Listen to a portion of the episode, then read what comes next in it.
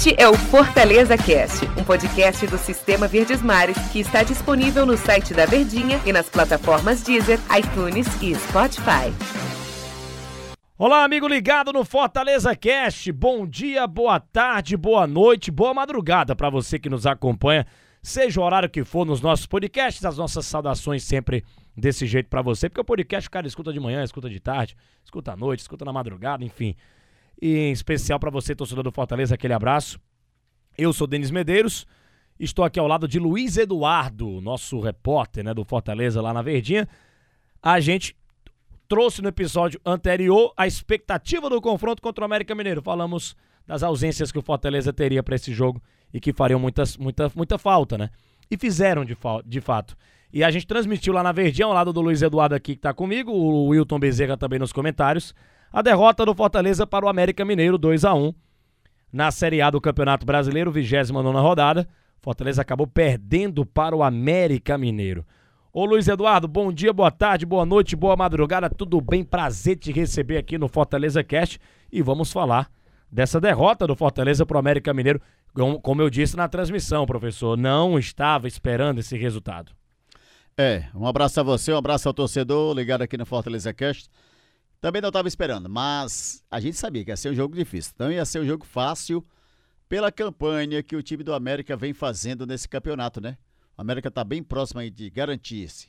Mais um ano na Série A, mostrou um bom futebol, tem um, uma equipe entrosada, bem treinada, mas só isso não era o bastante. Fortaleza precisava de um algo mais nesse jogo, o Fortaleza precisava mostrar um algo mais e Fortaleza ficou devendo. Ficou devendo demais e, e o final do jogo, né? É, muita bola na área, né? Muito, não era o jogo do Fortaleza esse cara. Muito levantamento pra área. Acho que o Voivoda mexeu é, em algumas peças que não deu para entender muito bem. O David, na minha visão, estava bem no jogo acabou saindo, né? Talvez tenha cansado. É, a escolha do Ângelo Henrique para começar o jogo também não gostei. Preferi ali o Romarinho. É, eu preferi o Romarinho. Acho que o Romarinho faria uma dupla melhor com o David. O Ângelo Henrique não jogou bem. Mas o único lance que ele conseguiu participar do jogo foi gol do David. É, mas de fato, assim, pra gente falar de uma maneira geral, né, Luiz Eduardo? Pra depois a gente falar peça por peça de jogadores do Fortaleza, o América Mineiro jogou melhor e mereceu a vitória, merecidamente venceu o jogo por 2 a 1 um, né? Isso mesmo. O América acabou aproveitando as oportunidades, que não foram tantas, mas que o América mostrou mais fome de bola. Foi o que deu. Para mim, na minha opinião, o América venceu porque mostrou que queria vencer o jogo, mostrou que estava com fome de bola, mostrou que ia buscar o resultado e aí acabou se aproveitando, né? O primeiro foi um lance de pênalti que o Tinga se cabeceou, mas sentiu que a bola tocou na mão e, foi acabou, pênalti, foi pênalti. acabou sendo pênalti.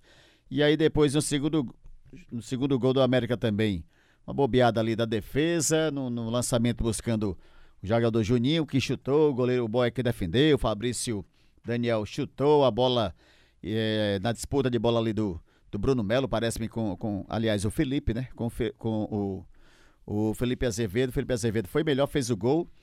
E aí o Fortaleza, ele, eu não diria que esse jogo estaria naquela cota de derrota, não. O Fortaleza contava com resultado positivo nessa partida. Mas também vou dizer para você, será que o Fortaleza sentiu as ausências? Eu acho que sim. Eu acho que o Fortaleza sentiu sim por mais que tenha ali um Bruno Melo na ala esquerda, por mais que tenha o Ederson ficado na ala direita, mas o rendimento deles não chegou mesmo a, a ser comparado com o que vinha rendendo os dois alas, o Pikachu e o Crispim. Mas, Denis, a, a torcida tem que entender. O time está nessa situação, está buscando os pontos. E eu, o que o Voivoda tem de elenco é esse mesmo. É esse mesmo que ele não, vai levar ele, até Libertadores. E ele já fez muito, né? Fez cara? muito, fez muito.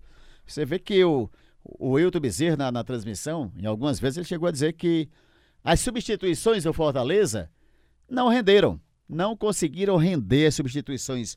A entrada do Oswaldo, o Romarinho também não entrou bem no jogo. Tivemos aí o Wellington Paulista muito nervoso, pilhado. O Wellington Paulista. Ele, ele com o Eduardo direto, né? Pilhado lá, o zagueiro do Isso. América Mineiro. Então, essas mudanças aí, o próprio Vargas também, que não fez uma partida boa, né, quando entrou. Aliás, faz tempo que o Vargas não joga bem, hein? Pois é, aí o time já tá com desfalques. Os que entraram não surtiram efeito. As mudanças que ele fez de posição também não foram tão satisfatórias. nas substituições durante o jogo, também não tivemos grandes resultados. E aí aconteceu o que acabou acontecendo.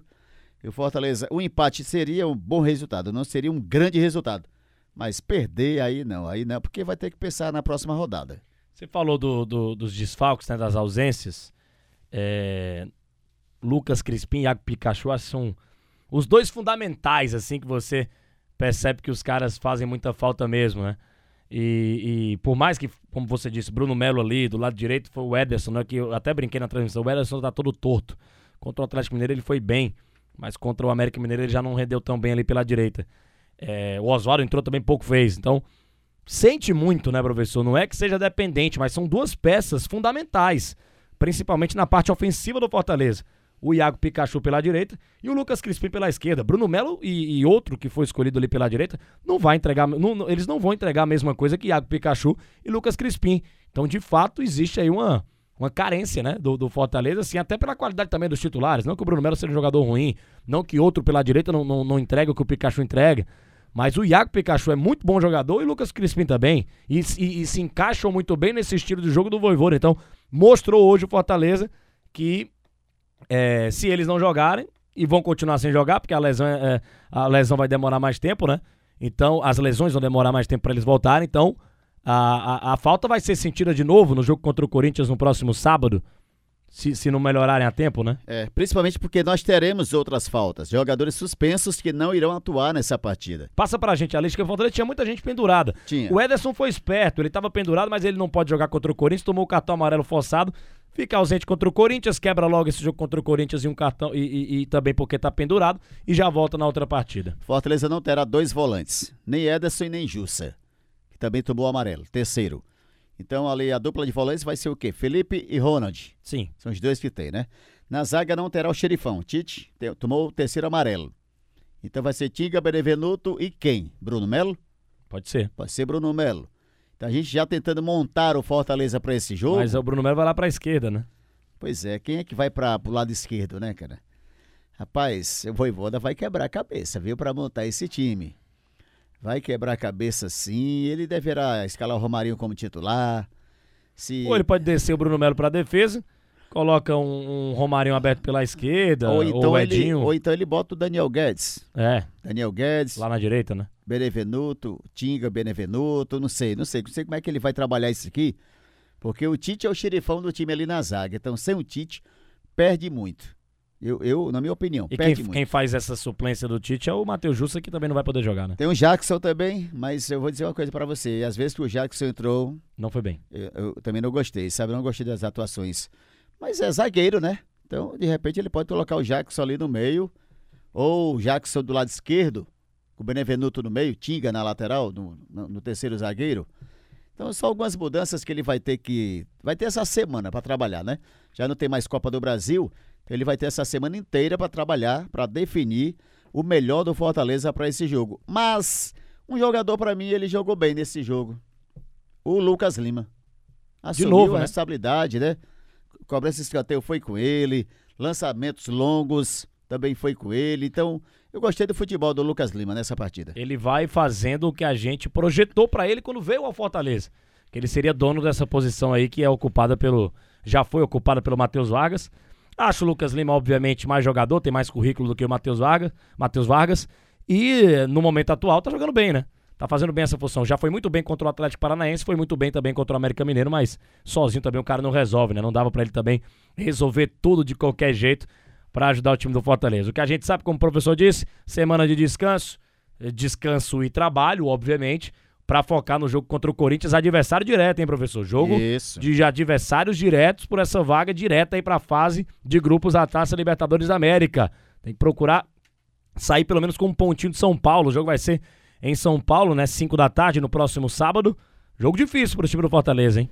Jogo difícil, jogo complicado, né? Vai ser um jogo muito difícil para o Fortaleza que vai ter que se superar, vai ter que jogar algo mais do que jogou contra o América para não amargar, tomara que não, mas não amargar uma nova derrota, seria a segunda seguida nessa temporada. É aguardar semana de trabalho, pensar no jogo de sábado contra o Corinthians. Ô professor, obrigado pela tua presença, Valeu, foi legal demais papiar, hein? Valeu. Valeu demais, Zenis. O que não foi legal foi o resultado. Dois pro América Mineiro, um pro Fortaleza. A gente volta na próxima edição aqui do Fortaleza Cash, trazendo outros assuntos pra vocês nessa semana de preparação para o confronto contra o Corinthians. Grande abraço a todos. Tchau, tchau. Este é o Fortaleza Cast, um podcast do Sistema Verdes Mares que está disponível no site da Verdinha e nas plataformas Deezer, iTunes e Spotify.